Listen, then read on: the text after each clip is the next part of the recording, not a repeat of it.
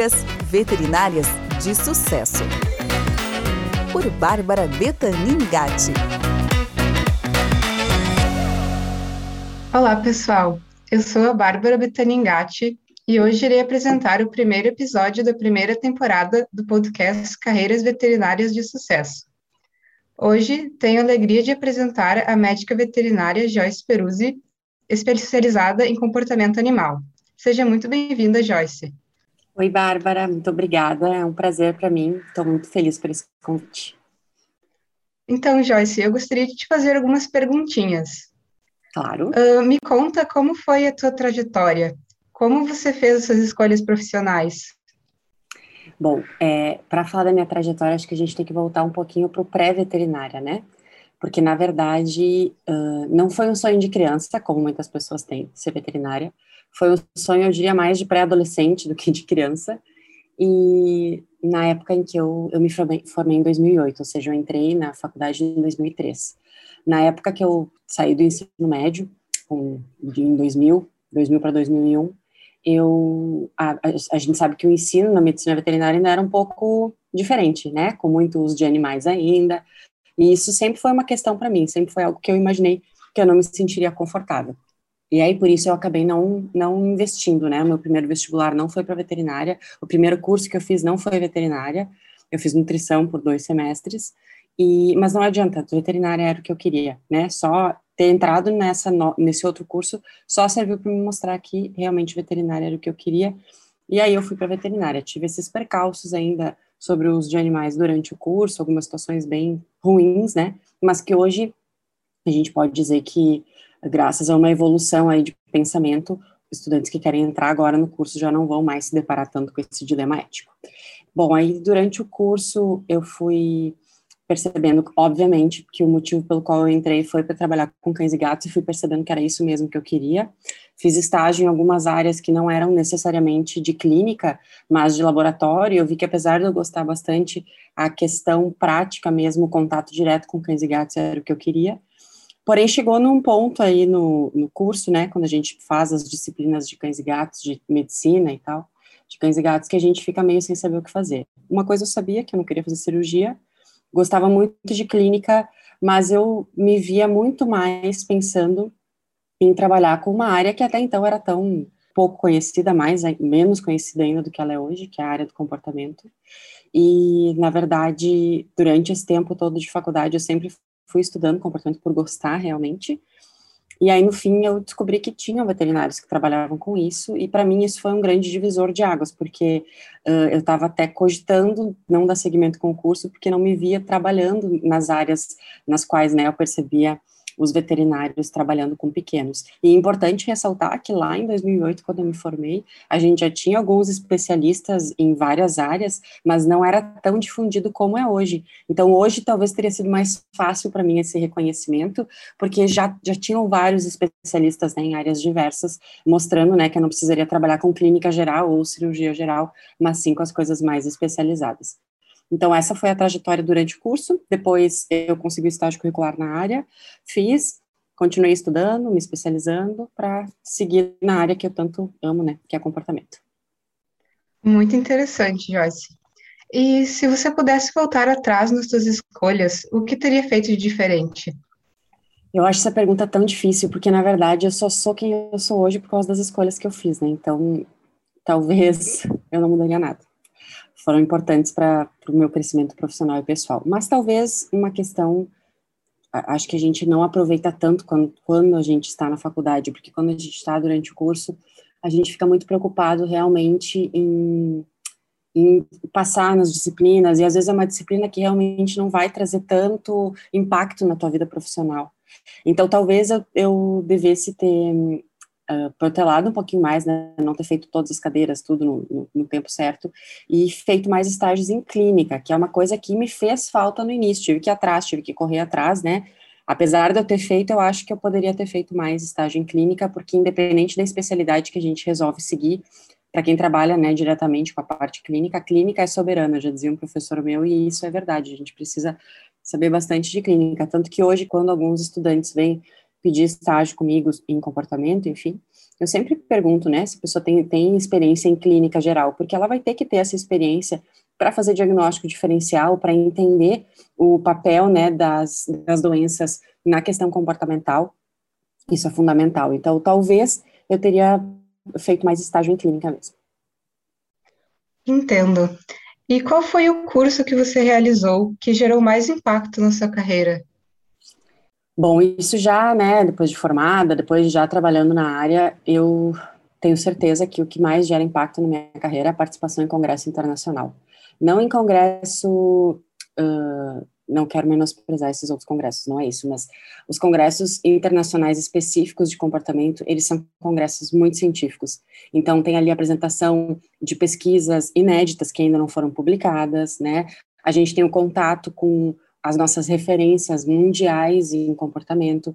Então, sem dúvida, a participação desses congressos, já, já participei de três, foram os, os mais importantes, assim, os que mais impactam diretamente a nossa atuação.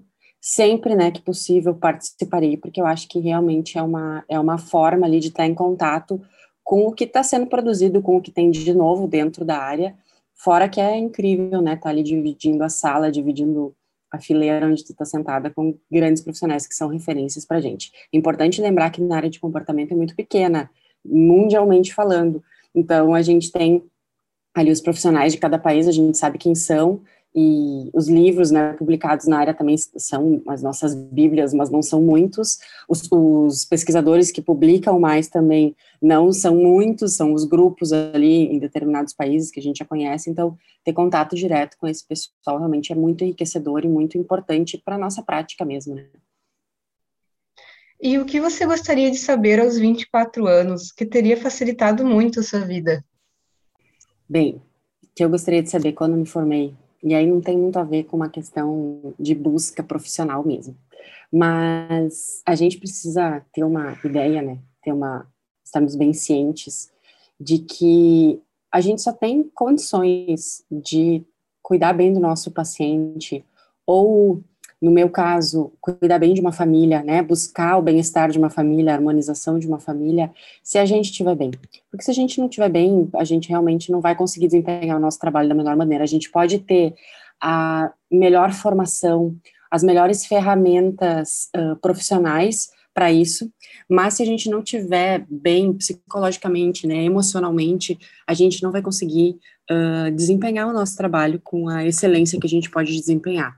Então, acho que esse fator é fundamental e é pouco abordado por, no curso mesmo, mas mais ainda, e eu não gosto muito dessa ideia, né, de dizer, ah, o curso de veterinária não é completo, é óbvio que ele não é completo, a veterinária é tão rica, tão grande, tantas áreas, a gente tem que ir atrás e buscar o conhecimento, mas essa questão do cuidado consigo mesmo é algo que eu acho que é pouco falado dentro da veterinária e que a gente tem que realmente trazer, porque impacta, além da nossa vida, impacta também como que a gente vai, faz, vai prestar o nosso serviço, né, como que a gente vai fazer o nosso trabalho, e isso realmente realmente é fundamental. Eu só fui me dar conta disso depois de alguns anos, né, de formada, e aí fui fazer terapia, fui entender um pouco melhor como funcionavam as dificuldades inerentes à área. Até hoje isso é um tema de discussão frequente com a minha terapeuta, e eu posso dizer que eu me tornei uma profissional muito melhor depois disso. Depois de eu entender quais são as limitações do meu trabalho, até onde eu devo me envolver, aonde eu já estou tendo um envolvimento muito grande, que isso pode me trazer um sofrimento,